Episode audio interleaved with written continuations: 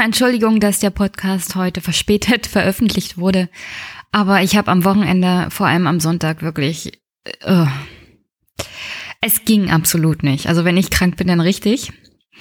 Und ich denke mal, ihr versteht das so. Ein Monolog-Podcast, wenn er nur von einer Person gemacht wird, dann, dann fällt er halt aus. Beziehungsweise, ich habe es noch irgendwie hingekriegt, dass ich heute den, die Folge veröffentlichen konnte.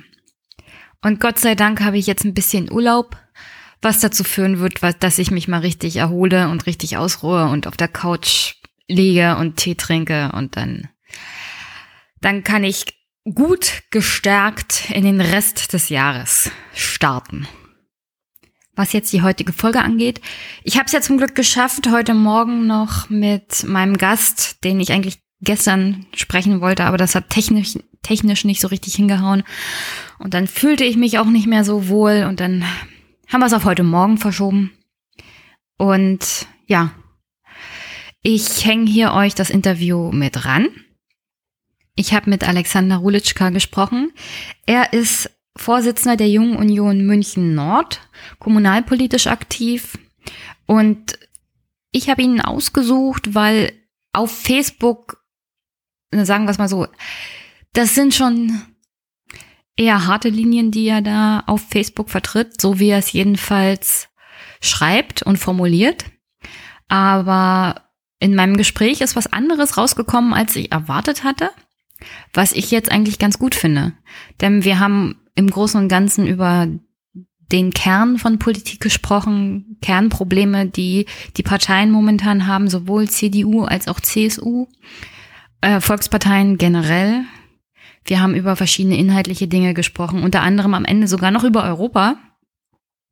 Und ich finde, selbst wenn man die Facebook-Seiten von der Jungen Union München Nord liest und seine eigenen Äußerungen zu bestimmten Sachen, es ist gut, mit Menschen auch in Kontakt zu treten und mit ihnen zu reden. Denn im Großen und Ganzen finde ich nicht, dass wir uns beim Kernthema so großartig unterscheiden. Und das ist, dass Politik für Menschen da sein muss und sich wieder die, der Probleme annehmen muss, die die Menschen im alltäglichen Leben haben. Und da geht es genauso um, zum Thema Wohnen wie bei allen anderen.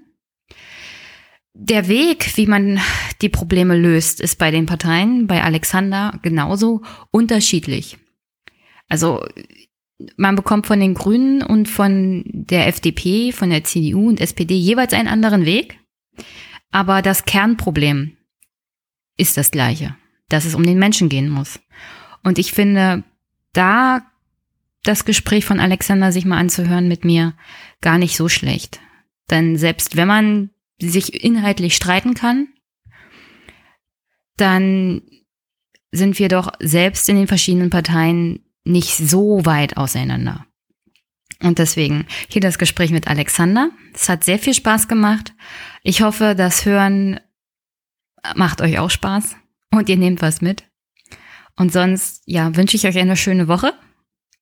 Nächste Woche kommt der Podcast dann wieder pünktlich, Montag um sechs.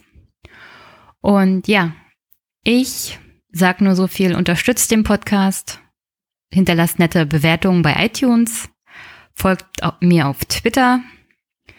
Und ja, nichts ist so schlimm, wie es aussieht. Auch nach der Hessenwahl nicht. Es geht immer weiter.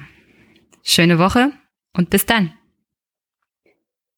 Ich sag ja, das funktioniert. Es ging problemlos mit dem neuen Rechner. Sehr gut. Erstmal guten Morgen, Alexander. Guten Morgen.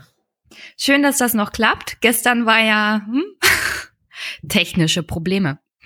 Ich ja, denke, aber wir haben es ja jetzt gelöst. Ja, jetzt haben wir es gelöst. Ich denke erstmal, stell dich doch mal kurz vor. Wer bist du? Was machst du?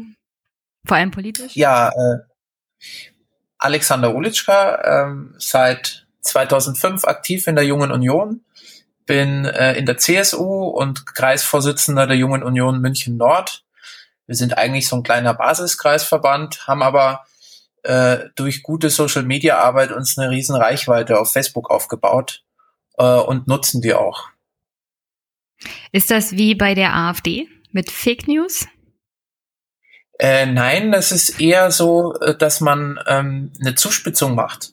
Also man versucht durch eine einfache Kommunikation die Leute besser zu erreichen. Denn bei Social Media ist es ja so, dass man im Bruchteil einer Sekunde entscheidet, ob man sich für einen Inhalt interessiert oder nicht. Und diese Entscheidung versuchen wir mit einfacher Gestaltung und entsprechend ansprechender Kommunikation zu vereinfachen. Ich weiß, die Frage war ein bisschen provokativ. Die, die Sache ist ja auch, einfache und zugespitzte Angebote, vor allem in der Politik. Heutzutage würde man das ja eher Populismus nennen. Findest du, das ist schlecht, wenn man populistisch ist? Ich würde da unterscheiden. Also es gibt, Populismus ist an sich erstmal gar nicht so schlecht. Es gibt einen positiven und einen negativen Populismus, würde ich sagen.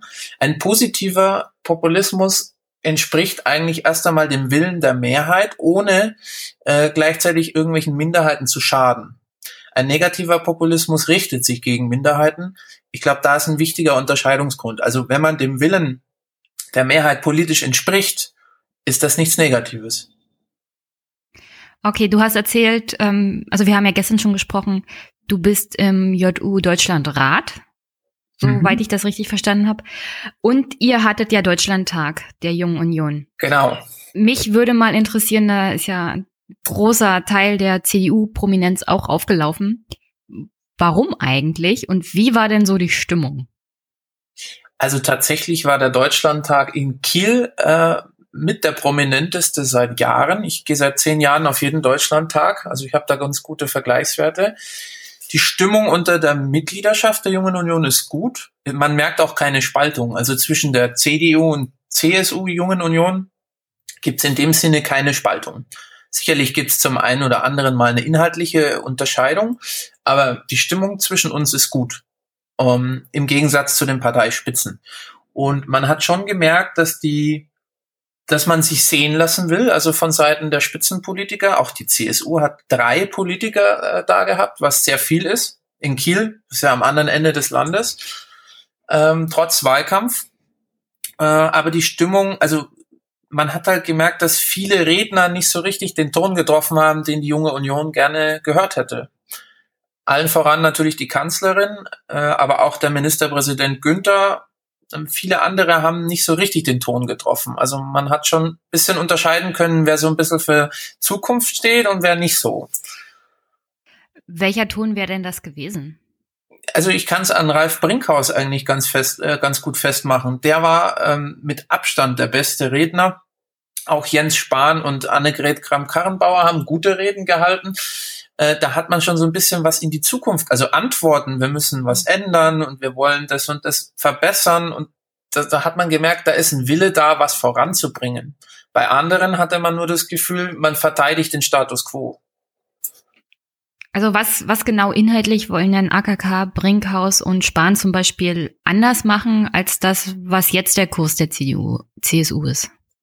So also bei Spahn hat man, ja, man hat halt bei Brinkhaus zum Beispiel das klare Gefühl gehabt, dass ähm, er sieht, dass es eben nicht gut läuft. Hm. Und das sehen ja, das zeigen ja auch die Umfragen. Das heißt, äh, die Fraktionen zum Beispiel jetzt aus Sicht der Bundestagsfraktion hat keine Impulse mehr gesetzt, war nicht mehr eigenständig als Stimme wahrnehmbar. Und solche Dinge will er ändern. Er will wieder gehört werden als Fraktion, eigene Ideen und Konzepte entwickeln und damit ja die inhaltliche Erneuerung voranbringen. Und das ist unter Kauder nicht mehr passiert. Und wer eine Gegenmeinung unter Kauder hatte, der hat es zu spüren bekommen.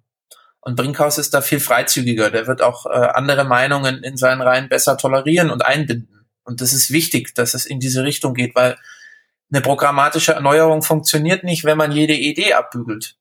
Hm. Äh, ich weiß, dass die Kanzlerin zum Beispiel auch kritisiert hat, dass ihr keine Stellvertreterinnen habt im Bundesvorstand. Wie ist denn das gekommen? Gibt es bei der Jungen Union nicht auch sowas wie eine Frauenquote? Äh, nein, tatsächlich haben wir keine feste Frauenquote. Äh, das wird natürlich auch gewünscht, dass das klappt. Wir aus Bayern hatten ja eine stellvertretende Bundesvorsitzende geschickt. Mhm. Die ist aber jetzt alterstechnisch eben raus aus der Jungen Union. Und es ist halt so, dass die Landesverbände auch geeignetes Personal haben müssen. Und wir können natürlich nicht irgendjemanden zur stellvertretenden Bundesvorsitzenden machen, sondern es muss jemand sein, der auf der Bundesebene schon bekannt ist und schon am besten im Bundesvorstand mitgewirkt hat. Und wir hatten jetzt da niemanden und ich nehme mal an, dass das in den anderen Landesverbänden das gleiche Problem ist, die einen Stellvertreter stellen. Zumal die meisten ja weitergemacht haben, also auch welche im Amt geblieben sind. Kannst du dir vorstellen, warum gerade, also es ist ja nicht nur ein Phänomen bei der CDU. Parteien generell haben ein Problem, weibliche Mitglieder zu bekommen, die sich dann auch auf höheren Positionen, naja, bewähren, beziehungsweise so viel mitarbeiten, dass sie da auch gewählt werden können. Was ist das Problem? Also es, zum einen ist es tatsächlich erstmal die quantitative Anzahl. Also wenn ich jetzt in die CSU schaue, wir haben äh, 20 Prozent weibliche Mitglieder. Das ist kein Ruhmesblatt. Wir haben auch ungefähr 20 Prozent weibliche Abgeordnete. Also die, die Repräsentation nach oben, die stimmt schon. Das heißt, jemand, der gut ist, äh, der begabt ist, der kommt auch hoch.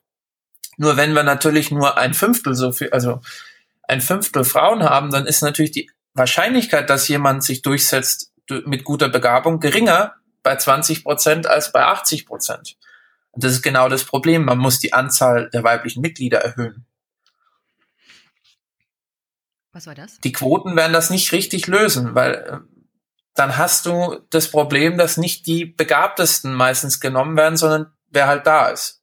Und das ist gerade in einer Partei, die nur Direktmandate gewinnt, wie wir das tun, hm. äh, natürlich auch ein anderer Punkt. Und es ist auch nicht so leicht, über eine Landesliste das auszugleichen, denn wir haben ja keine Listenkandidaten. Das heißt, das geht gar nicht. Ihr habt da so ein, auch in Bayern gibt's ja so ein eher anderes Wahlsystem. Das befördert ja auch die Abgeordneten, die schon da sind. Dann ist es auch schwierig, als Frau neu dazu irgendwie reinzukommen. Also es ist das, so, dass. Das hat man ja an der Landtagspräsidentin in Bayern gesehen. Ich meine, wie heißt sie noch gleich? Die ehemalige? Äh, unsere, jetzt komme ich gerade selber nicht drauf, Stamm, Barbara Stamm äh, genau. aus Unterfranken. Genau. Ja, sie war Listenkandidatin. Ja, so, ja, ja, sie war ja eigentlich die Mutter von Bayern sozusagen. Ähm, aber sie ist selber wieder nicht reingekommen, weil die CSU selber so schlecht abgeschnitten hat. Genau, sie ist auch das letzte Mal als Listenkandidatin angetreten. Mhm. Da hat sie es geschafft, weil wir auch Listenmandate hatten. Sie ist aber Stimmenkönigin, genauso wie Ilse Eigner in Oberbayern. Also die Frauen haben sozusagen auch auf den Listen teilweise die meisten Stimmen bekommen. Aber es sind halt nur die reingekommen, die auch einen Stimmkreis haben, die also aufgestellt sind. Hm. Ich habe gelernt vor ein paar Wochen, dass es in Afghanistan ein Wahlgesetz gibt, das vorschreibt, eine bestimmte Anzahl von Frauen müssen ins Parlament. Wieso machen wir das in Deutschland nicht? Weil offensichtlich bevorzugt dieses Wahlsystem, was in Bayern auch da ist, eher die Männer. Selbst, also wenn, ich verstehe nicht, wie Frau Stamm nicht in den Landtag kommen kann, wenn sie die meisten Stimmen bekommen hat, sozusagen. Das ist in dem Fall ja einfach. Wenn eine Partei alle Direktmandate fast gewinnt, also die CSU hat ja ein mhm. paar auch verloren, dann hat sie ja fast schon 50 Prozent am Wahlergebnis an Mandaten geholt. Wir haben aber nicht 50 Prozent der Stimmen bekommen. Dementsprechend haben wir schon zu viele Mandate gewonnen, direkt, als uns eigentlich zustehen müssen. Deswegen entsteht ein Überhang. Und der Überhang wird an alle anderen Parteien ausgeglichen. Die haben es natürlich dann entsprechend einfach, weil die haben Landeslisten und können entsprechend viele Personalien dann rein und können das dann ausgleichen. Aber die CSU kann das nicht. Ähm, bei uns geht es wirklich darum, wer wird in den Stimmkreisen direkt aufgestellt. Und natürlich sind die meisten schon amtierend. Das heißt, es dauert auch eine Weile, bis sich da was tut. Und äh, dann sind wir wieder bei den 20 Prozent weiblichen Mitgliedern. Die Wahrscheinlichkeit, dass sich da jemand durchsetzt, ist eben geringer als bei den 80 Prozent Männern. Das heißt nicht, dass Frauen gezielt ausgegrenzt würden, sondern es ist ja klar, dass von den 20 Prozent entsprechend ein paar talentiert sind, aber bei 80 Prozent sind wieder ein paar mehr Talentierte dabei, äh, dass sich das einfach quantitativ ähm, dann nicht ausgleicht. Das ist das Problem. Ja, also ich bin ein bisschen abgewichen eigentlich von unserem Kernthema, aber mich hat das schon interessiert. Und das Problem sehe ich vor allem bei CDU und SPD auch. Sie verlieren massiv bei Frauen. Ich meine, das sieht man bei den Wahlergebnissen für die Grünen. Die werden Mehrheit, also sie haben mehr Wähler bei den Frauen als bei den Männern. Obwohl auch da die Zahl der Mitgliedschaft äh, bei den Frauen nur bei 35 Prozent komplett liegt.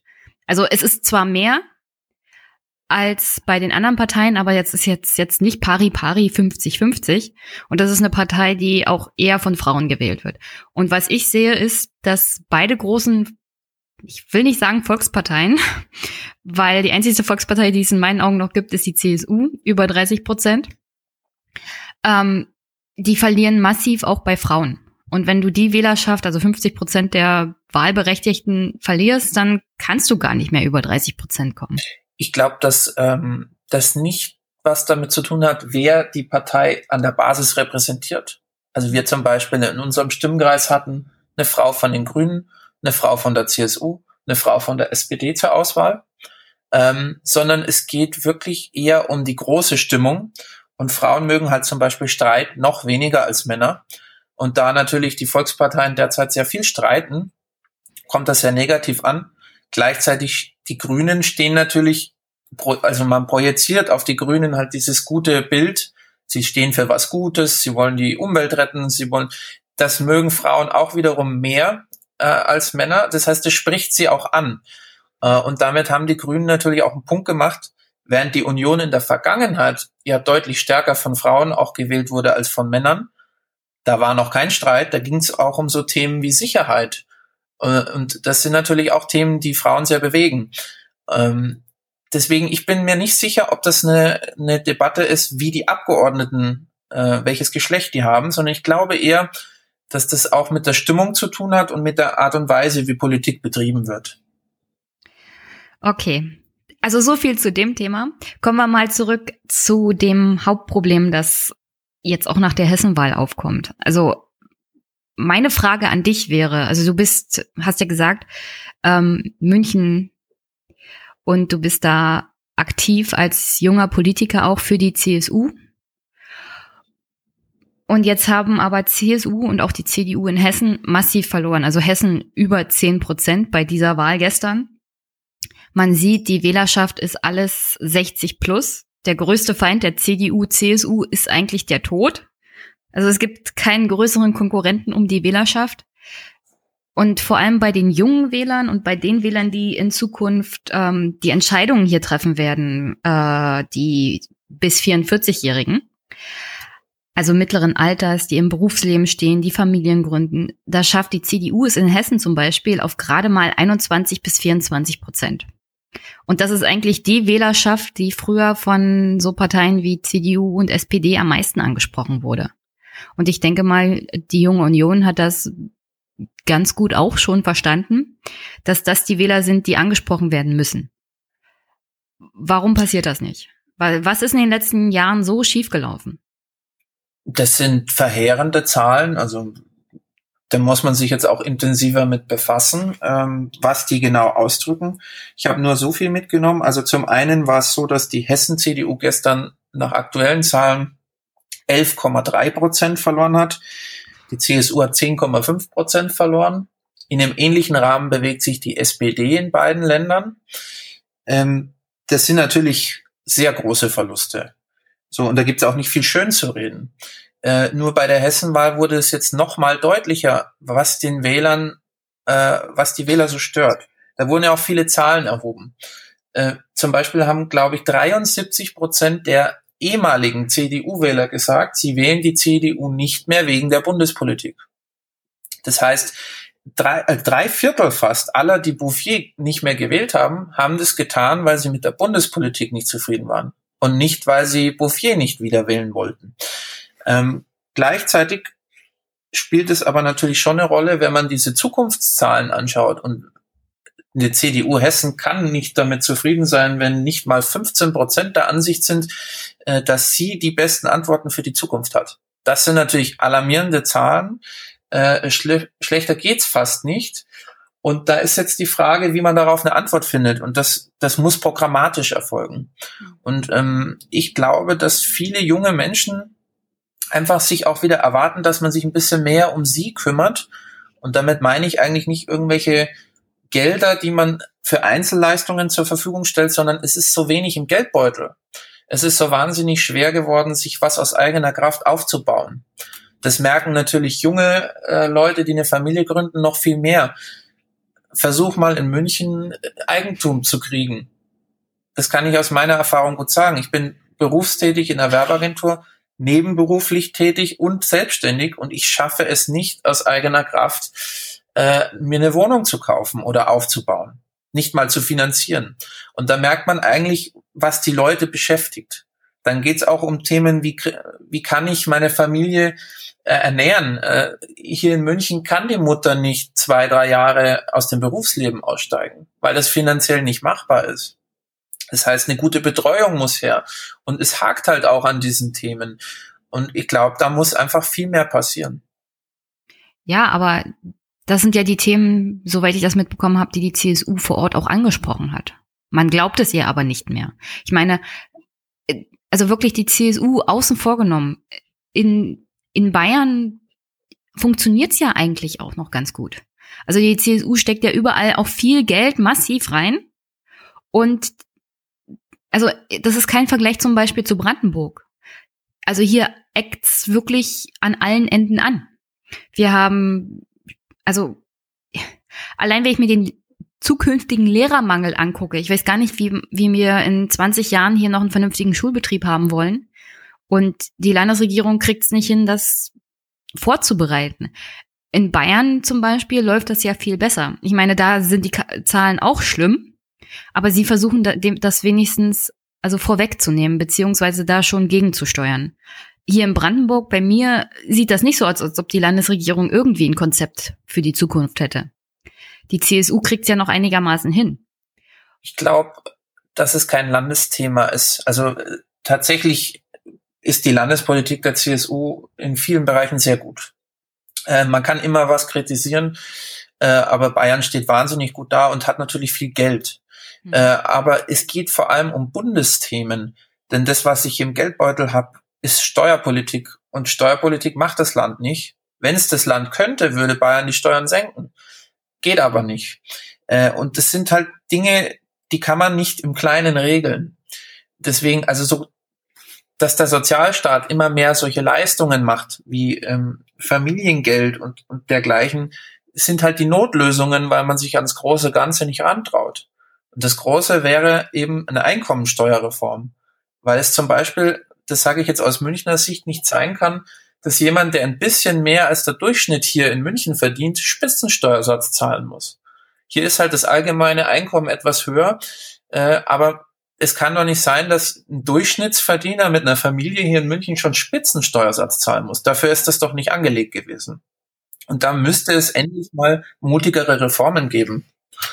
War, war die CDU nicht mal auch so eine Partei, die radikale Steuerreform durchführen wollte? Warum ist das? Ja, Frau Merkel Wir hatten so viele große Koalitionen jetzt mittlerweile. Und jedes Mal war das Argument, die können die großen Fragen angehen. Und eine große Frage ist das Problem der Umverteilung. Und Umverteilung heißt vor allem eine Reform der, der Steuersysteme, die wir haben. Ich meine, ich sehe es genauso wie du. Der Spitzensteuersatz greift einfach viel zu früh und bei viel zu wenig Geld also was den Verdienst angeht. Und deswegen, wieso kriegt das die CDU zusammen mit der SPD in einer großen Koalition nicht hin? Oder warum wird, wird da überhaupt in den letzten zehn Jahren mal darüber geredet, eine vernünftige Steuerreform zu machen? Ähm, das ist ganz einfach, das ist mit der SPD nicht zu machen. Also kann man in der großen Koalition das Thema nicht lösen, weil die SPD möchte nicht die Steuern senken. Äh, mit dem Soli haben sie sich durchgerungen, das war ein schwerer Kompromiss. Ähm, es wird aber keine großen Einkommensteuerreformen mit der SPD geben. Und wenn man ehrlich ist, äh, auch CDU und CSU haben das mittlerweile nicht mehr so in der Programmatik drin, wie das einst war. Also Frau Merkel hat sich ja mit Kirchhoff damals die Finger verbrannt. Das war natürlich ein radikales Modell. Flat Tax oder auf dem Bierdeckel denn die Steuererklärung zu machen. Ich glaube, sowas brauchen wir gar nicht, äh, weil die natürlich diese vielen Anreize, die unser Steuersystem hat, auch über Abschreibung und, und andere Dinge natürlich auch viel beiträgt dazu, dass investiert wird, dass saniert wird, dass was gemacht wird. Das muss nicht unbedingt schlecht sein. Ähm, aber man kann einfach an der Einkommensteuerkurve ganz viel korrigieren. Das erfordert aber einen gewissen Mut, weil das haushaltstechnisch halt nicht so einfach ist. Nur wenn es in keiner Programmatik der Parteien mehr drinsteht, dann wird das auch nicht kommen. Und deswegen ist es ja ähm, auch an uns Jungen, äh, das wieder einzufordern, weil es war ein Kernbestandteil der Union, zu sagen, man gibt den Leuten so viel wie möglich Freiheit, indem sie selbst bestimmen, was sie mit ihrem Geld tun. Und damit sie das können, muss ich ihnen das Geld ja in der Tasche lassen. Weil wenn ich alles einziehe als Staat und dann nur für zweckgebundene Leistungen wieder auszahle, dann habe ich als, als Bürger nicht mehr die Freiheit, sondern ich muss mich dem fügen, damit ich die Gelder krieg, oder ich muss eben alles abdrücken. Und wir haben so hohe Steuereinnahmen wie nie. Und es ist einfach nicht in Ordnung, dass nicht diskutiert wird darüber wenigstens, wie man den Bürgern das zurückgeben kann. Und das ist eine, eine ganz äh, klare Kritik, die ich auch an meine eigene Partei richte, weil uns der Mut fehlt, in diesen Themen wieder Konzepte zu entwickeln und voranzugehen. Und das muss sich wieder ändern. Hm. Na, die Grünen sagen ja, es erfordert ein bisschen Radikalität. Und ich finde, das ist auch so ein Thema, wo man tatsächlich mal Radikalität einfordern kann. Bei, also bei Steuern, es gibt so viel Steuern, die eingenommen werden in diesem Staat. Und wenn man sagt, naja, dann entsteht ja ein Haushaltsloch. Dann kann man doch sagen, ja gut, die Kapit nee, die, die Steuer für Unternehmen, die Körperschaftssteuer, ist 15 Prozent. Warum machen wir da nicht 20 Prozent? Das wäre immer noch ein niedriger Satz und dann können wir mal gucken, ob das das angebliche Haushaltsloch nicht aus, ausbessert man muss halt äh, schauen, wir stehen ja im Wettbewerb äh, mit den anderen EU-Staaten. Es kann natürlich gut sein, wenn man die Steuer um fünf Prozent für die Unternehmen erhöht, dass die dann abwandern. Mhm. Äh, ist aber keine pauschale Abweisung, muss man halt prüfen. Die Frage ist ja auch, was die, was die Sozialversicherungen anbelangt. Ähm, wenn man sich Nachbarländer anschaut wie die Schweiz, die haben da halt andere Konzepte. Bei der Rentenversicherung in der Schweiz muss jeder reinzahlen, egal wie viel er verdient aber die zahlen auch viel weniger rein insgesamt. Äh, das heißt, auch der Multimillionär muss anteilig von seinem Verdienst reinzahlen. Und dafür sind die Steuern aber viel niedriger in der Schweiz. Das heißt, die Gelder werden ja zweckgebunden eingenommen. Während wir x Milliarden jedes Jahr zuschießen müssen in unser Rentensystem, wird es so ganz anders finanziert. Und, und die Umverteilung findet in dem Sinne auch statt, dass man eben eine Minimalrente kriegt die aber deutlich höher ist als bei uns viele Rentner und gleichzeitig aber auch eine Maximalrente kriegt. Das heißt, der, der sehr, sehr viel einzahlt, kriegt trotzdem nur 2500 Euro. Äh, mehr gibt's nicht. Hm. Und da findet eben eine kluge Umverteilung statt. Und bei uns ist das System nicht mehr so zukunftsweisend, was auch mit dem demografischen Wandel zu tun hat. Und ein anderer Punkt noch, wenn man an die Mittelschicht denkt, also die große Mehrheit der Menschen, 70 Prozent würde ich sagen, gehören dazu, was hat man denn für die getan in den letzten zwölf Jahren? Und das sage ich ganz selbstkritisch, weil die Union ja an der Regierung ist. Ähm, man hat die Mehrwertsteuer erhöht. Man hat äh, Benzin ist teurer geworden mit Strafsteuern, Strom ist teurer geworden mit Strafsteuern. Ähm, Eigenheimförderung wurde abgeschafft, soll jetzt wiederkommen in einer äh, Form, aber die ursprüngliche Form abgeschafft, Sparerfreibeträge zusammengestrichen und jetzt überlegt man auch über Börsengeschäfte äh, noch zusätzlich zu besteuern. Das heißt, alles, wo ich mir irgendwie was aufbauen kann, wird mir genommen und gleichzeitig durch indirekte Steuern äh, wird mein Geldbeutel kleiner. Und das merken die Leute. Weil ähm, über die Jahre natürlich, das summiert sich. Da zwei Prozent und da drei Prozent. Und äh, selbst wenn sich an der Einkommensteuer nichts ändert, merke ich, dass ich weniger reale Kaufkraft habe, weil mir das Geld irgendwie abhanden gekommen ist. Und die Leute wissen das gar nicht, was das für Maßnahmen waren. Aber die Leute wissen, dass es ihnen irgendwie ja den Hals zuschnürt und die Politik tut leider nichts, um das zu entlasten, sondern sie belastet die Leute immer noch mehr und damit muss Schluss sein. Naja, also das Problem ist halt, ich habe nicht das Gefühl, dass ob CDU, CSU oder SPD, dass da noch groß Anspruch ist, einen großen Wurf, also gesellschaftlich zu erreichen. Ich meine, so ein System wie zum Beispiel in der Schweiz mit der Rente würde ich total befürworten. Ich bin Beamtin. Für mich wäre das natürlich eine schlechtere Variante, aber ich finde es fairer, wenn alle in den gleichen Topf einzahlen und dafür aber zum Beispiel eine höhere Mindestrente rauskommt. Es wäre nur fair in einer Gesellschaft, in der, naja, die Schere zwischen Arm und Reich immer so, immer weiter auseinandergeht. Das ist eine große Gefahr auch für die Demokratie hier.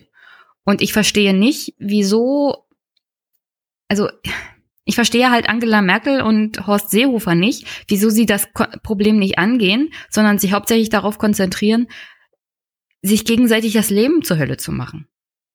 Also das versteht auch kein Bürger mehr, um ehrlich zu sein. Das ist auch richtig. Da geht es natürlich um Innenpolitik und äh, um eine Korrektur eines Kurses, den Frau Merkel eingeschlagen hat, der natürlich mit den Grundthemen der Union nicht mehr so viel zu tun hat. Das ist eine wahnsinnig schwierige Geschichte, äh, personell, weil die beiden natürlich nicht miteinander können.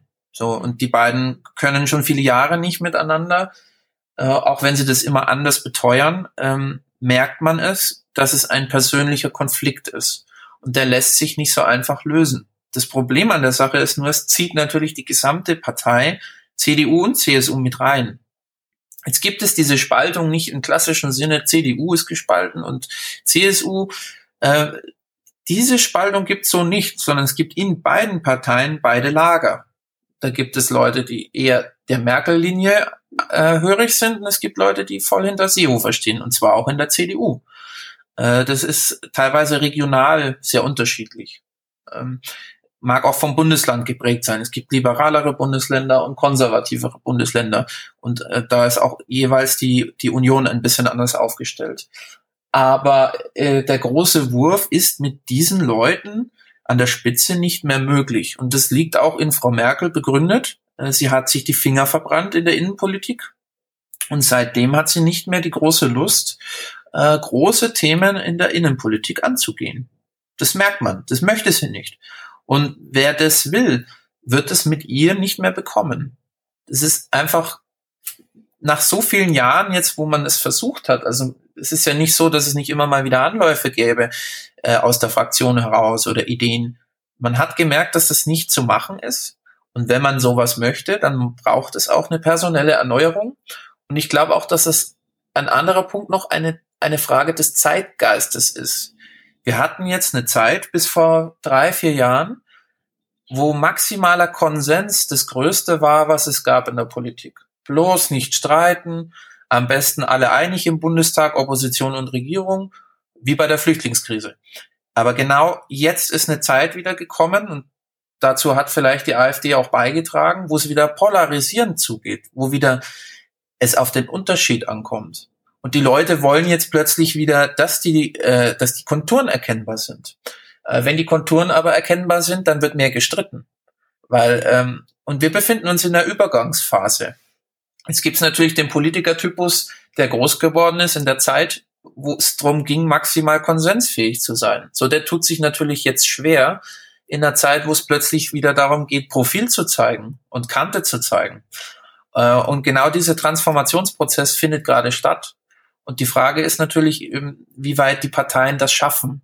Schafft es die SPD in diese, wieder in diese Zeit zu kommen? Schafft es die CDU? Schafft es die CSU?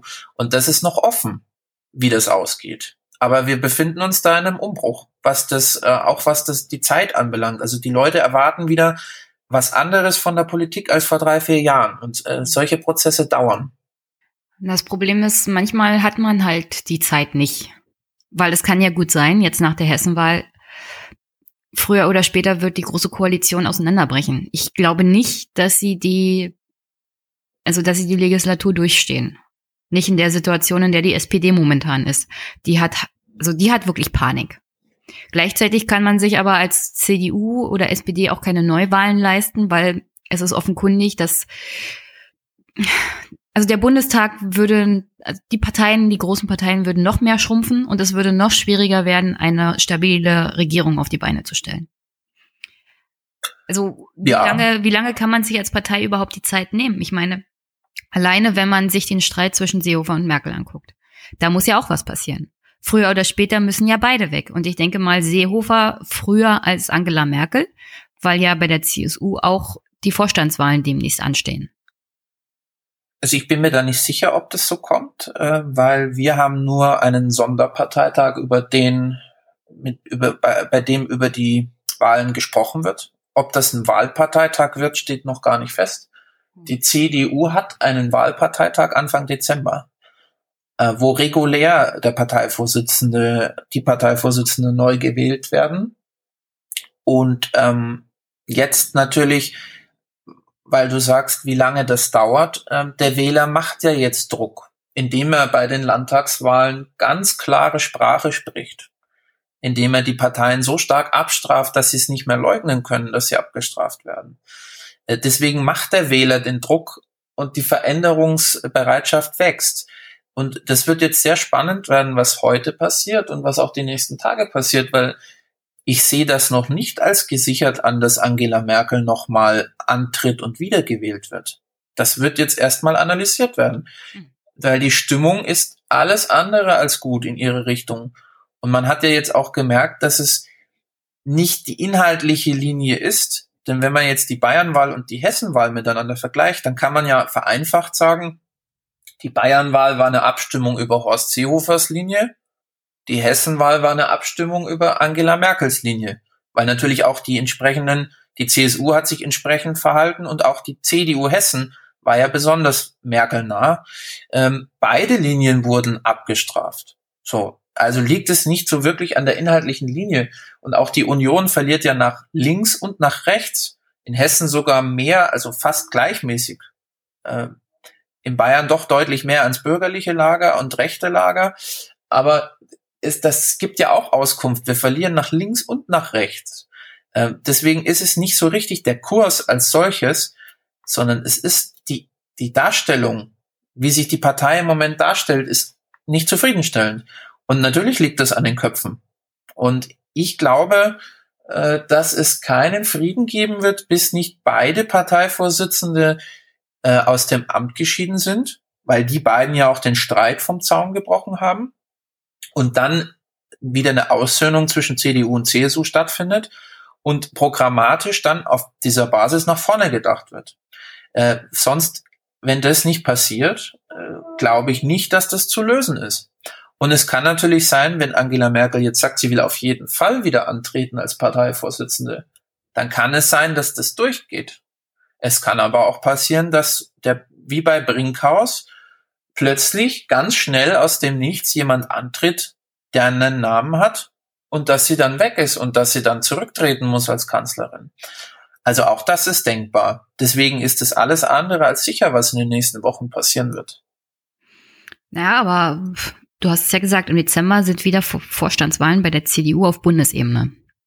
Ich hatte eigentlich vor der Bayern- und Hessenwahl noch damit gerechnet, dass sie antritt, aber ein schlechteres Wahlergebnis als in den letzten Jahren bekommt.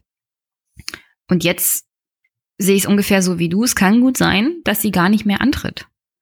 Und dann ist die Frage, was kommt nach Merkel? Ich meine, es gibt verschiedenes Personal auf Bundesebene, wo ich sagen würde, das könnte ich mir vorstellen, dass die antreten, dass die vielleicht auch die zukünftigen Vorsitzenden sind, aber das sind verschiedene Richtungen auch in der CDU. Ich meine, da gibt's zum Beispiel, du hast erwähnt, Daniel Günther.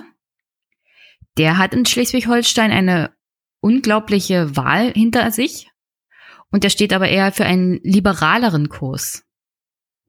Da gibt's aber auch solche Leute wie Jens Spahn, es gibt aber auch die Möglichkeit, dass die CDU sich für eine Übergangsphase entscheidet und Wolfgang Schäuble, der Vorsitzende, vielleicht sogar der Kanzler wird. Also, in welche Richtung würdest du sagen? Also zum Beispiel die Junge Union, wen würde sie am liebsten als neuen Vorsitzenden wählen? Ich meine, es besteht auch die Möglichkeit, dass Angela Merkel nochmal also Zaubertrick macht sozusagen, sagt, ich trete nicht an, aber ich schlage Annegret Kramp-Karrenbauer als meine Nachfolgerin vor. Sie hat sie ja schon als Generalsekretärin installiert und sie ist ja schon bei ihrer Zuhörtour durchs Land gefahren und hat versucht, einen neuer, naja, Grundsatz, ein neues Grundsatzprogramm in die Wege zu bringen.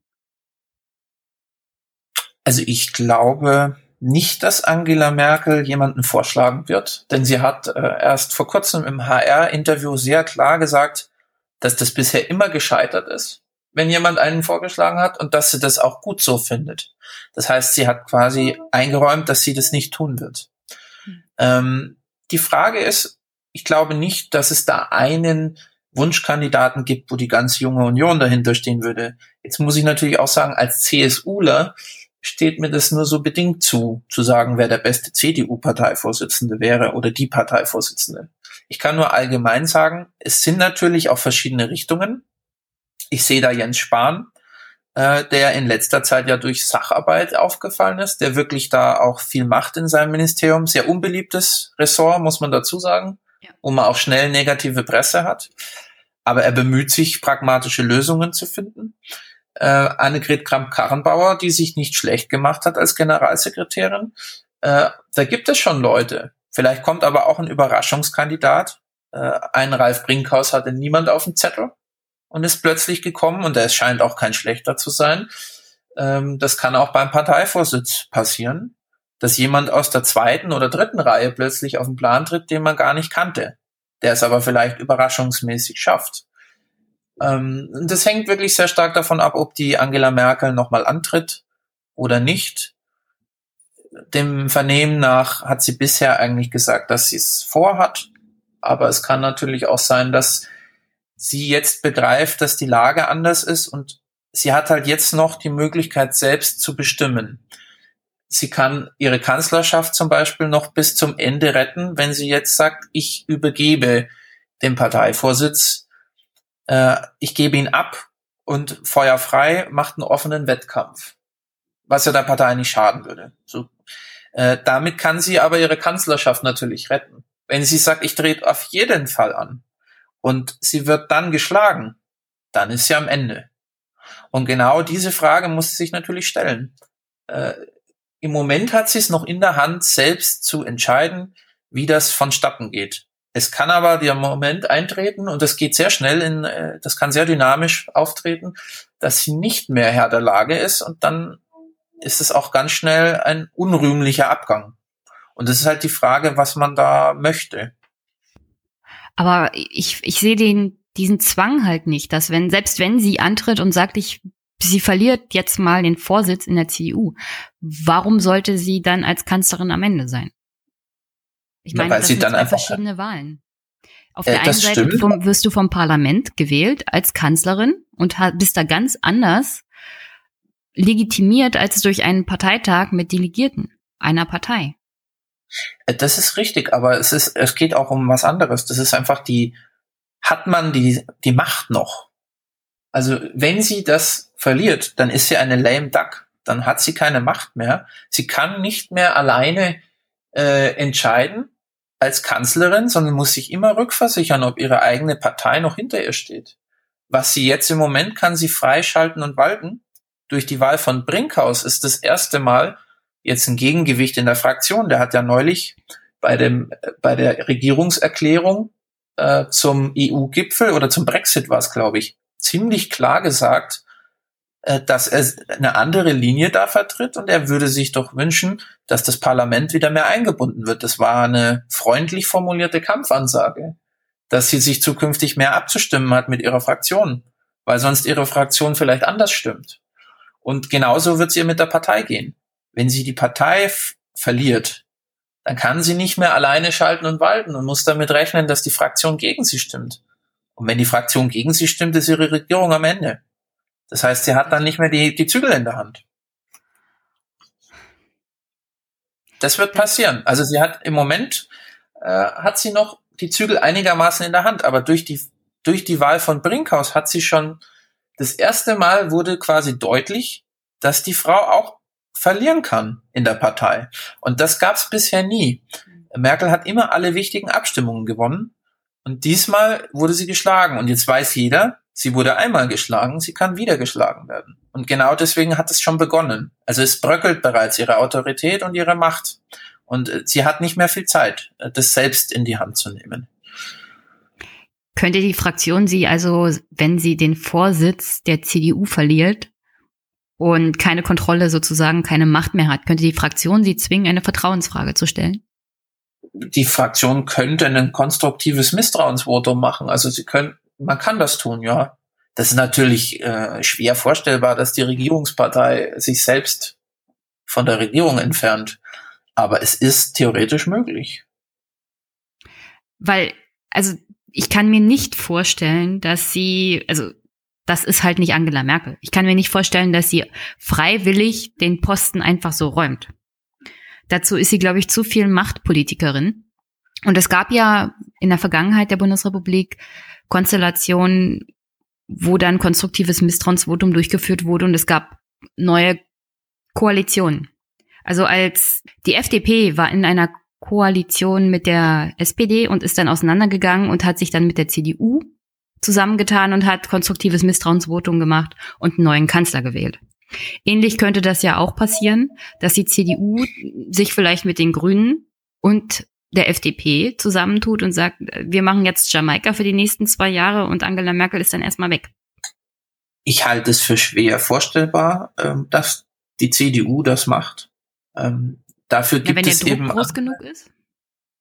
Ja, der Druck wird sich eben Richtung Parteitag eher entladen. Ähm, ich glaube, die GroKo wird die CDU nicht beenden, auch die CSU nicht. Die GroKo kann nur die SPD beenden, die nicht den Kanzler stellt.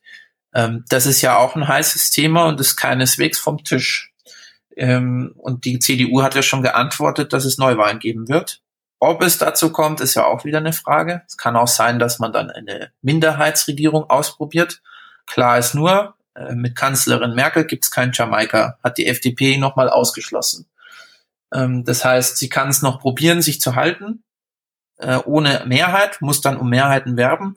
Ähm, aber ich kann mir wirklich schwer vorstellen, dass die Unions-Bundestagsfraktion zu so einem Schritt geht. Was ich mir allerdings schon vorstellen kann, dass sie bei der Parteivorsitzendenwahl äh, durchaus große Probleme haben könnte. Vielleicht äh, kriegt sie das aber auch jetzt äh, so klar gemacht, dass sie dann darauf verzichtet. Also denkbar ist es. Äh, allerdings muss man da die Hoffnungen auch relativ zurückschrauben, weil die CDU nicht dafür bekannt ist, sehr deutlich zu sagen, äh, was sie über die Vorsitzende denken. Äh, meistens laufen diese Sitzungen sehr harmonisch ab. Ich bin gespannt, ob es heute wieder so ist. Hast du denn ein, äh, ein Mäuschen da, das dir sagt, wie es läuft, wie die Stimmung so ist? Äh, ich habe keinen direkt im Bundesvorstand, den ich kenne, aber äh, Leute, die Mitarbeiter von Leuten sind im Bundesvorstand, kenne ich durchaus. Das heißt, die ein oder andere Kleinigkeit wird schon bekannt werden. Ähm, das wird aber noch dauern, weil ich glaube, erst am Mittag die Pressekonferenzen sind. Und zuerst einmal Tag des Präsidium, also das ist ja der ganz kleine Kreis und dann die große Runde. Und ähm, da wird sicher einiges zu besprechen sein, auch in der CSU denke ich, wird der Parteivorstand tagen. Äh, und auch da wird einiges zu besprechen sein. Also es wird sicher spannend, also, was da so kommt. Also auch die CDU, auch die CSU, wie die SPD steht eigentlich vor umwälzenden Zeiten. Also es braucht eine Erneuerung. Personell, inhaltlich. Und, aber du siehst noch nicht, dass das dann so ausgeht, dass man die Wähler zurückgewinnen kann, zum Beispiel von der AfD aber auch teilweise von den Grünen und von der FDP. Also die CDU hat ja zum Beispiel in alle Richtungen verloren. Ich glaube schon, dass das geht. Ähm, das hängt ja auch immer davon ab, wenn man mit den Leuten spricht, die uns verlassen, äh, dann kriegt man ja auch Antworten. So, also bei der AfD zum Beispiel ist es nicht immer das Zuwanderungsthema. Äh, es ist teilweise das Thema Patriotismus.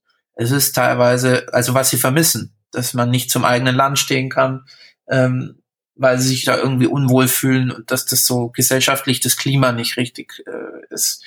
Andere äh, haben die Einkommenssituation, die ich vorher geschildert habe.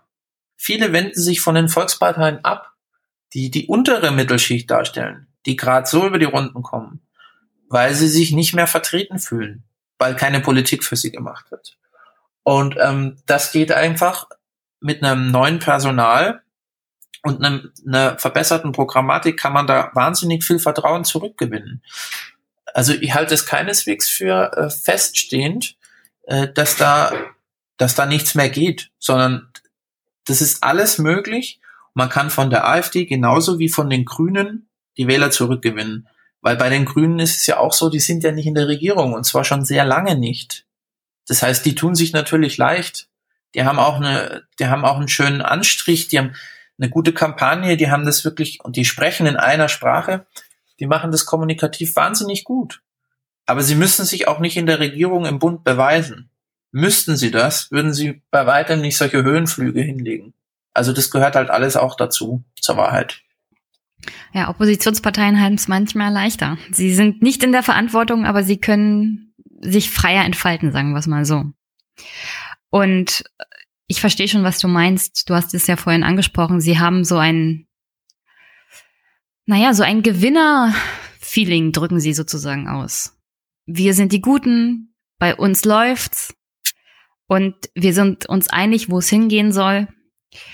Und deswegen, ich kann mir vorstellen, dass es schwieriger ist, die Leute von denen wieder wegzuholen, was, also zu überzeugen, wieder CDU zu wählen zum Beispiel, weil bei dem Thema Umweltschutz, also alles, was mit Ökologie zu tun hat, sind die Grünen eigentlich die einzigste Partei, die das vertritt.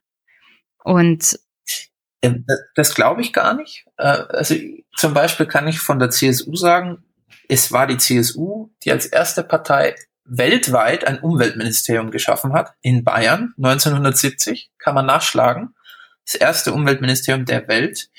Ähm, da gab es die Grünen zehn Jahre noch gar nicht. Da haben wir schon Umweltpolitik betrieben. Ziel dessen war es, Landwirtschaft und Umweltbelange in Einklang zu bringen. Weil man schon damals gemerkt hat, die schöne bayerische Heimat äh, kann auch beschädigt werden durch zu viel Landwirtschaft und so weiter.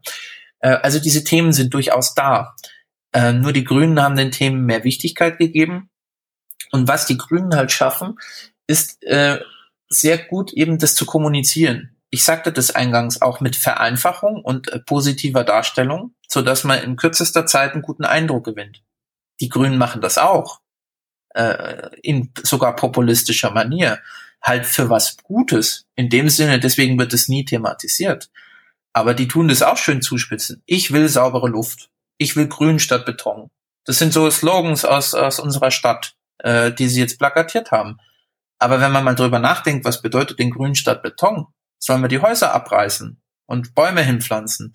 Und wenn man dann die Detailprogramme liest, äh, dann wird das nämlich viel ideologischer und äh, nicht mehr so leicht vermittelbar. Sie haben es nur geschafft, dass man nicht über das Detail spricht, was hinten drin steht in der Programmatik, sondern man spricht nur über das große, schöne Ziel. Wie man da hinkommt, das ist sehr unbequem. Das wird nicht thematisiert, aber eben das Ziel als solches. Und das finden viele Leute gut aber die Leute wären gar nicht bereit, die Maßnahmen, die da teilweise gefordert werden, zu unterstützen. Und ich glaube, dass da eben ganz viel eine positive Projektionsfläche ist äh, und ähm, viele Leute gar nicht wissen, was sie tatsächlich an Programmatik mit unterstützen, weil das nicht rauskommt und weil die Grünen das auch geschickt äh, verkaufen. Hm. Sehr vorteilhaft. Es wird halt auch nicht großartig hinterfragt. Also das Ziel an sich zum Beispiel als Brandenburger das Ende der Kohle finde ich auch gut. Nur leider fehlt mir die Antwort. Ja, kann man, kann man, natürlich. Und da, da geben mir auch die Grünen keine Antwort darauf. Wie kann man zum Beispiel den Kohleausstieg jetzt sofort machen, aber gleichzeitig verhindern, dass die Leute in ein bodenloses Loch fallen, was jetzt ihre berufliche Zukunft angeht? Da kann man einfach nur sagen, da geht's um äh, Zeiträume. So, der Kohleausstieg, Steinkohleabbau, mhm. ist ja dieses Jahr, glaube ich, erst geendet. Das war ein Prozess von 15 Jahren oder 20 Jahren, wo man diesen Ausstieg ganz langsam vorgenommen hat, so dass möglichst viele der Arbeitnehmer, äh, die in der Zeche gearbeitet haben, äh, eben auch geschont wurden. Und so ist es auch mit der Kohle.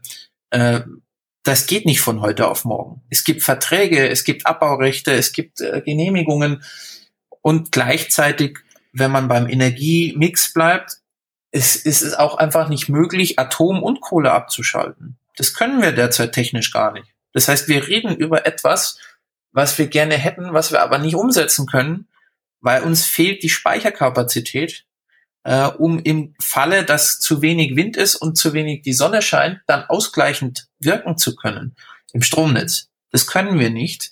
Mir wäre es lieber gewesen, sage ich ganz offen, auch wenn es den einen oder anderen äh, Hörer vielleicht dann verärgert, man hätte erst den Kohleausstieg gemacht. Weil die Kohle ist ja das, was so viel CO2 in die Umwelt bläst. Man hätte erst mit der Kohle angefangen und die Atomkraft noch ein paar Jahre länger laufen lassen, weil die natürlich sauber ist und auch ganz ehrlich gesagt, wir haben mit die sichersten Atomkraftwerke der Welt. Es bringt uns natürlich viel, wenn wir unsere abschalten. Und die unsicheren Meiler in Belgien und Frankreich und Tschechien, die laufen weiter. Da haben wir natürlich auch nicht viel gewonnen. Aber es ist halt nun mal jetzt so. Man muss schauen, wie man das geordnet regelt.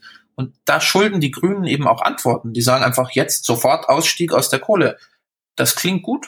Es geht aber nicht. Und ich habe auch noch nie irgendein Konzept gesehen, wie das, wie das funktionieren soll. Das heißt, äh, es ist einfach nicht darstellbar. Und äh, da muss man pragmatisch handeln.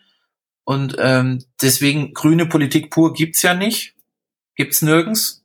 Würde auch nicht funktionieren. Deswegen, die kommen natürlich dann immer ganz gut damit durch.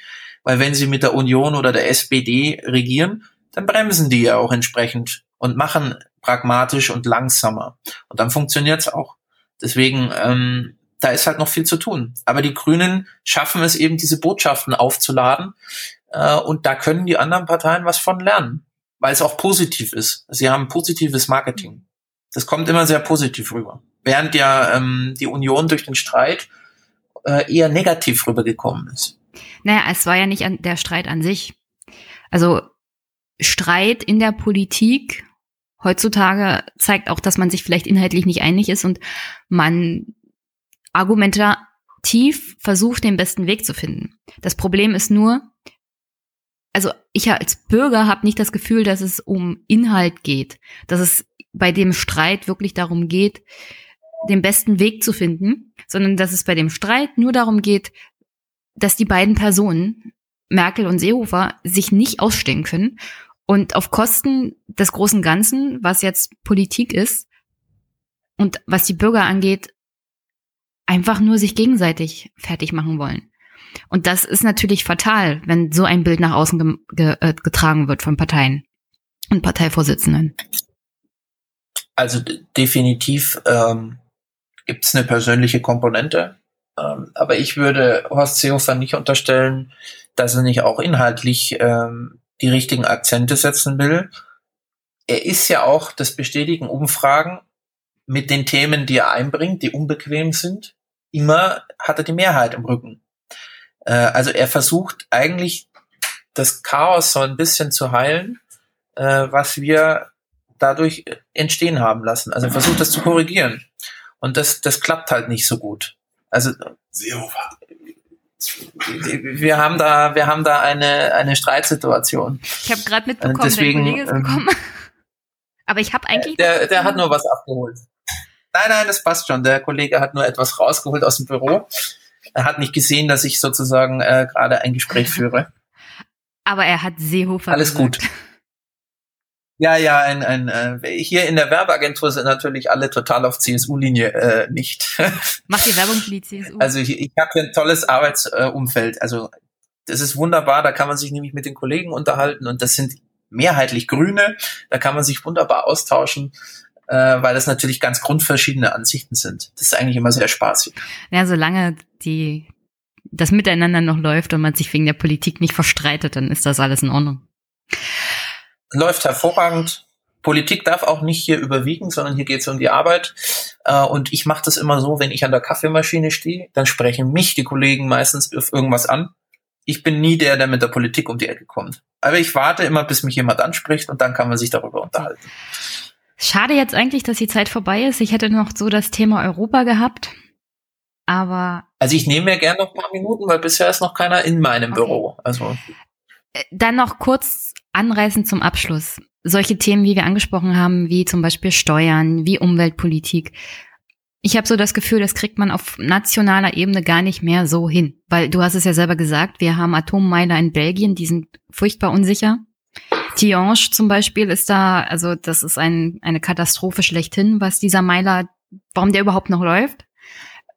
Warum nicht mehr Europa, so wie es zum Beispiel auch die Grünen fordern, eher so ein supranationaler Staat, vielleicht auch wie die Vereinigten Staaten von Europa, wie in Amerika, dass wir diese Probleme als Europäer generell angehen, dass wir auch Steuerreformen generell so angehen, weil man als Europa dann mehr Kraft hat, sozusagen auch gegen die großen Konzerne vorzugehen. Ich meine, man sieht es ja zum Beispiel, Luxemburg betreibt eine Steuerpolitik, die eher dazu führt, dass andere europäische Staaten darunter leiden, dass die Firma, Firmen dahin ziehen und ihre Firmensitze dahin verlegen. Genauso das gleiche ist mit den Niederlanden. Warum nicht ein großes, einiges Europa, in der die Staaten auch dazu gezwungen sind, dann einheitliche Steuerpolitik zu machen, die allen zugutekommt? Ich glaube nicht, dass das funktioniert. Also ich bin kein Freund von den Vereinigten Staaten von Europa. Das halte ich für, einen, für eine Utopie, äh, für einen Irrweg. Denn Europa ist ja äh, die Vielfalt in Einigkeit. Also die vielen Kulturen, die vielen Sprachen, die vielen äh, Länder mit ihrer eigenen Prägung machen doch das, den besonderen Reiz von der EU aus, von der Europäischen Union. Ähm, man wird das nicht schaffen, das unter einen Hut zu bringen. Wenn alle die gleichen Steuern verlangen, müssten auch alle die gleichen Einkommen haben, müssten auch alle die gleichen Sozialversicherungsstandards haben. Aber wir haben in Rumänien nicht die gleichen Gehälter wie in Luxemburg. Äh, wir haben in Finnland nicht die gleiche Art von Altersvorsorge wie in Portugal. Das wird nicht funktionieren. Ähm, was natürlich aber richtig ist, dass es Themen gibt. Und Europa hatte ja einen Sinn, Frieden zu stiften äh, Frieden zu stiften, damit es kein nie wieder Krieg gibt zwischen den europäischen Völkern. Und da hatte man eine gute Idee. Man hat gesagt, man schließt sich zu einem Wirtschaftsraum zusammen und tut gemeinsam äh, zur Wohlstandsvermehrung beitragen, indem man gemeinsam wirtschaftet und das effizienter tut. Mhm. Äh, und so ist es ja auch gewachsen. Und solange es um die Wirtschaft ging, hat es wunderbar funktioniert. Da gab es auch nie die Probleme richtige Probleme gibt's eigentlich erst seitdem der Euro ähm, äh, eingeführt wurde, der wahnsinnig viele Vorteile für uns bringt. Da braucht man gar nicht drüber reden.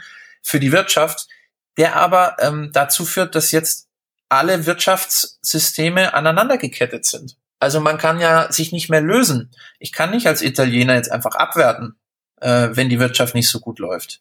Ähm, das geht jetzt nicht mehr. Das heißt, um den Ausgleich zu schaffen, müssten entweder die Deutschen, die wettbewerbsfähiger sind, ihre Löhne erhöhen oder der Italiener seine senken. Beides passiert im Moment nicht. Deswegen werden die Spannungen immer größer, weil sie es nicht ausgleicht. Und das sind Dinge, dazu kommen dann so Wertethemen, äh, zum Beispiel, wie man es mit Flüchtlingen aufnehmen hält. Das sind Werte, die in keinem europäischen Vertrag stehen die aber plötzlich die westeuropäischen Staaten von den osteuropäischen Staaten verlangen äh, und die natürlich sagen, wollen wir nicht. Also das sind nur so typische Beispiele. Da entsteht eine ganze Menge Streit auch. Und der Grundgedanke war ja, durch gemeinsames Wirtschaften, durch gemeinsames Handeln, durch gemeinsames Auftreten mehr Gewicht zu haben.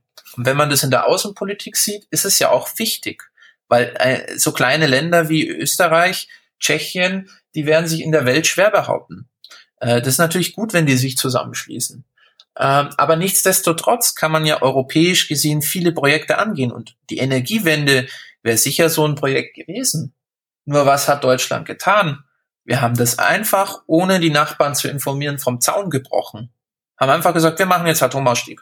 So, und ihr könnt es nachmachen. Macht's doch nach. Und der Grundgedanke der Energiewende von Anfang an war ja, es zu schaffen, der Welt zu zeigen, dass ein Industrieland und wir sind das Industrieland schlechthin, Exportweltmeister. Das zu schaffen, vom Industriestaat aus gesehen, den Umstieg auf Nachhaltigkeit zu schaffen, ohne gleichzeitig unsere Industrie aufzugeben.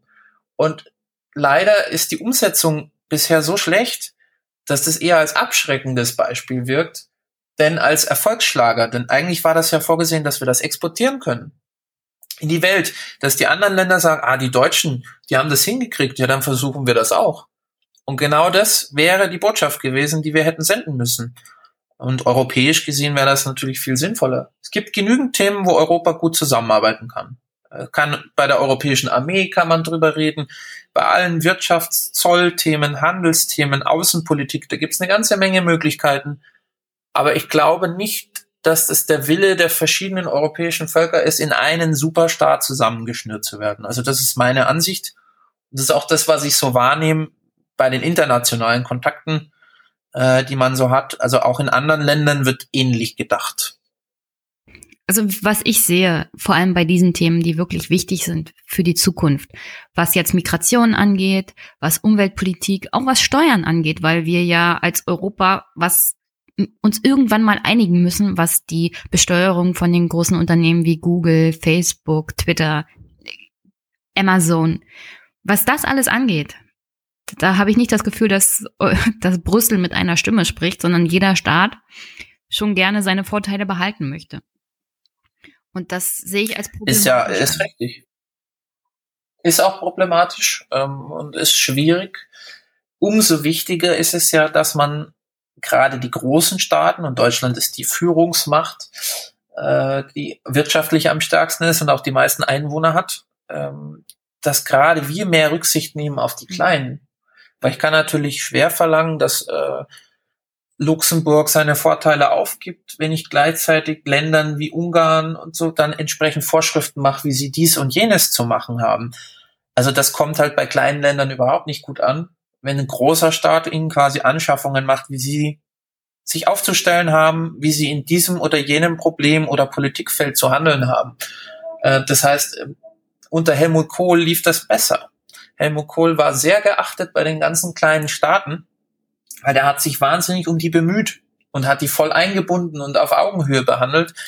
Und äh, ich höre oft die Kritik von den anderen EU-Staaten, dass Angela Merkel das nicht tut. Und dass Angela Merkel eben durch mehrmals, also die Energiewende war ja nur eine Entscheidung, aber auch die Rettungspakete, äh, aber auch die ähm, Flüchtlingspolitik sind natürlich Entscheidungen, die viele europäische Staaten erstmal vor den Kopf gestoßen haben. Die wurden ja nicht informiert. Das hat ja Österreich und Deutschland haben das alleine entschieden. Oh, und das hat dann ein riesen Chaos im Nachgang ausgelöst.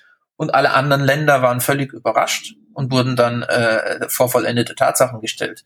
Und das ist natürlich ein schwieriges Bild, was Deutschland da sendet. So funktioniert es natürlich dann nicht in der EU.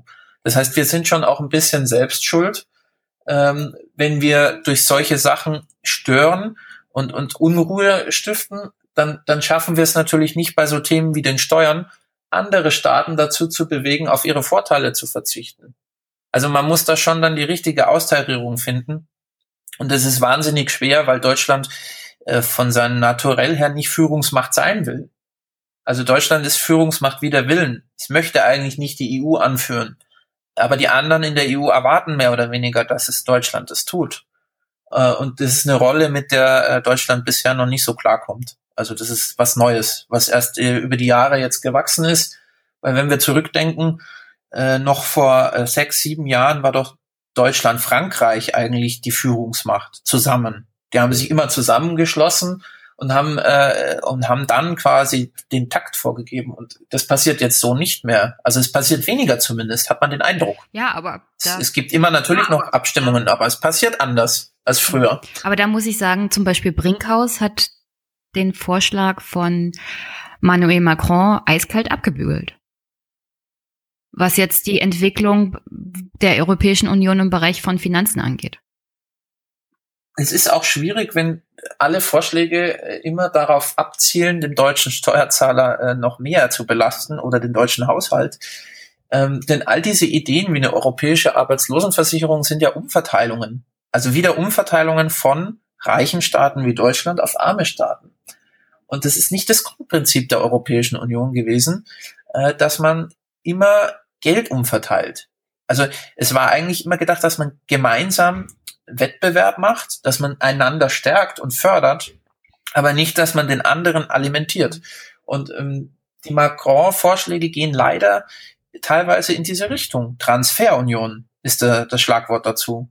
Und das ist, glaube ich, nichts, was die EU äh, überlebensfähig macht, sondern ich glaube eher, die EU wird dann zerbrechen, wenn, wenn zu viel umverteilt wird, dann, dann spalten sich die, die Völker immer mehr auf. Weil man merkt das ja schon bei den Rettungspaketen. Ah, wieso sollen wir für diese Griechen zahlen? Das kennt man ja schon. Und das will man jetzt bei anderen Feldern zementieren. Und ich glaube nicht, dass das funktionieren wird. Also, was man machen könnte, wäre die EU demokratischer zu gestalten. Das wäre mal ein Anfang also ich sehe 2019 da als das Jahr, in der man auch mal diese Grundsatzfragen stellen muss. Wohin soll die EU gehen? Reicht es, das Grundkonzept, das wir bis jetzt hatten, wieder in den Vordergrund zu stellen oder müssen wir uns nicht darüber Gedanken machen, dass wir zu sowas wie einer Transferunion tatsächlich kommen? Weil für eine Sache muss man sich langsam mal entscheiden. Und ich habe nicht das Gefühl, dass die verschiedenen Staaten genau wissen, wo sie hinwollen. Auch Deutschland nicht genau. Ich glaube auch, dass es so ist. Ich, selbst in den Parteien ähm, wird das schwer diskutiert. Also zum Beispiel in der CSU reden wir immer von einem Europa der Regionen. Äh, was meint das eigentlich? Ja, da gibt es unterschiedliche Ansätze. Es gibt die einen, die meinen, es wäre gut, die die Regionen wie Bayern zu stärken in der EU und die Nationalstaaten zu schwächen. Und es gibt andere, die sagen, Europa der Regionen, darunter verstehe ich eine Art äh, Cluster. Alle ostdeutschen Staaten, die Visegrad schließen sich zusammen, Südeuropa, Nordeuropa, Mitteleuropa. Äh, und die formulieren Interessen und vielleicht kann man sich dann leichter einigen. Also wenn man so große Cluster mhm. hat. Äh, also da fängt es ja schon an. Die Begrifflichkeiten sind nicht klar. Äh, in den Parteien selbst sind unterschiedliche Konzepte da, unterschiedliche Ansichten. Ähm, und das dann nochmal mal jedes Mitgliedstaates. Also das sind entsprechend viele, viele Variablen. Und da muss man sich erstmal einig werden. Das Grundproblem, was ich sehe, ist, die Einigung ist ein bisschen zu schnell gegangen glaube ich. Also man hat ein paar zu viele Schritte in kurzer Zeit gemacht. Ich sehe da immer den Euro als, als das Beispiel. Äh, und jetzt müssen wir erstmal das konsolidieren. Weil wenn man jetzt noch weiter schnelle Schritte macht, kann es auch sein, dass es uns um die Ohren fliegt, auseinanderfliegt. Und das ist nicht das, äh, was ich mir wünschen würde, dass die EU auseinanderfällt. Aber Großbritannien warnt ja. Da ist ja das erste Land, was ausgetreten ist, mehr oder weniger, was dabei ist, auszutreten. Äh, und ich glaube nicht, dass wir es uns leisten können, dass das noch weitere tun, weil dann ist das europäische äh, Projekt tot. Äh, deswegen, also man muss da sehr umsichtig sein. Und ich glaube, dass beim Geld, also wenn es zu sehr um Umverteilung geht, so eine Art europäischer Länderfinanzausgleich, dass da die Freundschaft aufhört. Ich glaube nicht, dass das funktionieren wird. Okay. Ich, ich sehe gerade, es ist 9.09 Uhr. Ich würde gerne noch länger mit dir reden, aber du musst heute arbeiten. Ich habe frei. Haha. Ähm, ja. Ich bin mal gespannt, was von der CDU, auch CSU zum Thema Europa kommt, weil ich weiß ungefähr, wo die Grünen stehen. Ich bin mal gespannt, was die SPD so bringt. Mal sehen, wo sie die nächsten Monate sich überhaupt orientiert. Aber ich erwarte da halt auch als Wähler mal ein paar Antworten. Wo soll es hingehen? Was genau ist gemeint? Und das Ende von der Europäischen Union sehe ich auch als, also als gefährlich an. Das, das wäre eine Niederlage in Europa für ein solches Friedensprojekt, auch das wir uns gar nicht leisten können. Vor allem in, Zumal. wenn wir uns die Zukunft mal angucken, wir werden vermehrt in Konkurrenz treten, auch mit, mit China. Und irgendwas, also die einzelnen Staaten alleine schaffen das nicht mehr. Also zumal ja ein Ende der Europäischen Union sicherlich gleichbedeutend mit einer schweren Wirtschaftskrise ja. wäre. Also man kann das eine, glaube ich, nicht vom anderen trennen. Und eine schwere Wirtschaftskrise hat halt die Folgen, dass dem einen oder anderen Land dann nochmal deutlich schlechter geht und ähm, man will nicht wissen, was dann passiert, wenn es einzelnen Ländern sehr schlecht geht und anderen vielleicht nicht ähm, das hat auch ein enormes Konfliktpotenzial.